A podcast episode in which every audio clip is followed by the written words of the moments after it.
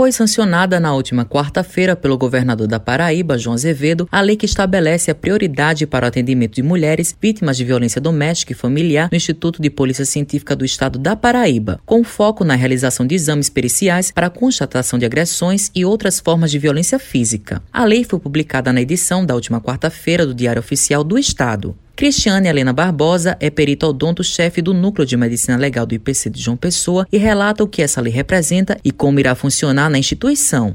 Essa lei recentemente aprovada, que garante o atendimento é, prioritário a todas as mulheres vítimas de violência, é, ela representa sim um ganho, uma grande conquista a todas essas mulheres que são vítimas de violência na nossa sociedade. Principalmente eu, eu quero pontuar é, essa questão agora que a gente tem vivido, esse tempo de pandemia, que a gente tem observado é, um aumento muito grande no número de mulheres que são vítimas de violência dentro dos seus lares, certo? Em virtude dessa questão toda do isolamento social. A mulher vítima de violência, ela em princípio se dirige à delegacia, certo? E de posse da requisição do exame de corpo de delito pelo delegado, ela vai para o IML, onde esse exame será realizado. Chegando ao IML, essa mulher vítima, ela terá prioridade sobre todos os demais exames que estejam acontecendo ou que porventura estejam esperando dentro do IML. Tudo isso para que a gente possa garantir o pleno e efetivo cumprimento da lei.